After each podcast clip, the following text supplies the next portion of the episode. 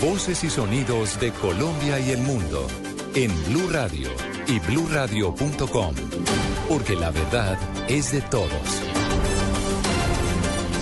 Son las 9 de la mañana, seis minutos. Estas son las voces y los sonidos más importantes de Colombia y el mundo. El director de la Policía Nacional, el general Rodolfo Palomino, aseguró hace unos minutos a través de su cuenta de Twitter que tres menores resultaron heridos luego de un atentado de la, de la guerrilla de las FARC en Cartagena del Chairá. Esto es en el departamento del Caquetá.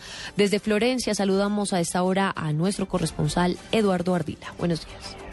Tres menores resultaron heridos cuando presuntos guerrilleros de las detonaron una granada al paso de una patrulla del ejército.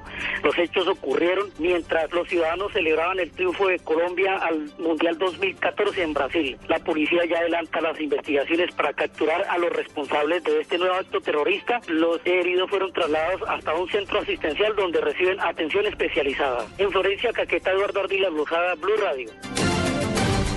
Nuevos hechos violentos se registraron en el departamento del Putumayo. En las últimas horas, desconocidos asesinaron al presidente del Consejo en Puerto Asís. Saludamos a nuestro corresponsal en Mocoa, Jairo Figueroa. El presidente del Consejo de Puerto Asís Putumayo, Luis Elimo Chalpatar, fue asesinado anoche por un sicario.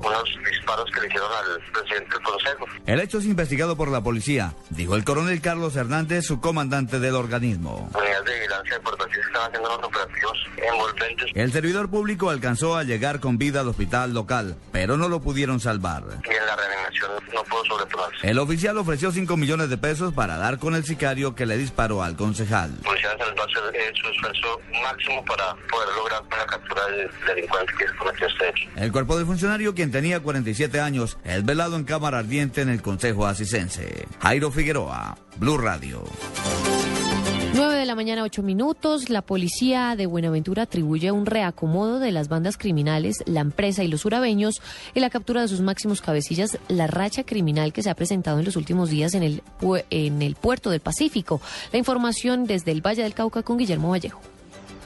El comandante de la policía en ese municipio, el coronel Oscar Gómez, dijo que esa es una de las explicaciones para comprender el fenómeno social de crímenes atroces en Buenaventura. Precisamente capturamos todos los cabecillas de esta delincuencial llamada la empresa. A mediados del mes de junio capturamos todos los cabecillas de la banda criminal de la Baja, que generó una desbandada en estos delincuentes, estos criminales que hacen parte de la base y han buscado una forma de de sobresalir, de buscar nuevos cabecillas y también de intimidar al grupo contrario. Indicó el oficial que las acciones se concentran en la comuna 12 del puerto, donde se tomaron el lugar desde hace 20 días para contrarrestar el accionar del crimen organizado. Guillermo Vallejo, Blue Radio Cali.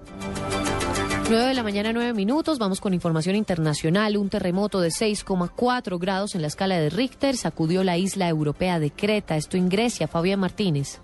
Sí, es María Camila, según informó el Centro Sismológico Euromediterráneo, el epicentro del terremoto que ocurrió a las 4.11 minutos de la tarde hora local, se situó en el fondo marino a 64 kilómetros eh, al oeste de la ciudad de Jania y una profundidad de 47 kilómetros. El terremoto se sintió en todo el Peloponeso, desde Esparta hasta Patras. Esto además eh, se informa que eh, el sismo de 6,4 grados no deja hasta el momento ni daños ni víctimas eh, mortales hasta el momento. Gracias Fabián, 9 de la mañana, 9 minutos. Noticias contra reloj en Blue Radio. Noticia en desarrollo, las autoridades investigan el asesinato de tres personas con arma de fuego en Bogotá en hechos aislados, quienes se encontraban festejando la clasificación de la selección Colombia. Una fue atacada en el centro, en el sector del Codito, eh, en el norte de la ciudad, el otro en la localidad de Engativá y uno más en el sector de Pablo VI en el occidente de la capital de la República. La cifra, 360 mil personas fueron evacuadas en el este de India por el ciclón Failín. El ciclón eh, afectará principalmente a los distritos ubicados en las áreas costeras. Esto lo explicó un miembro de la Autoridad Nacional de Gestión de Desastres de la India. Estamos atentos al gobierno de Corea del Norte que amenazó con una guerra frontal y urgió a Estados Unidos a poner fin a sus maniobras militares, a lo que describió como un chantaje nuclear. 9 de la mañana, 10 minutos.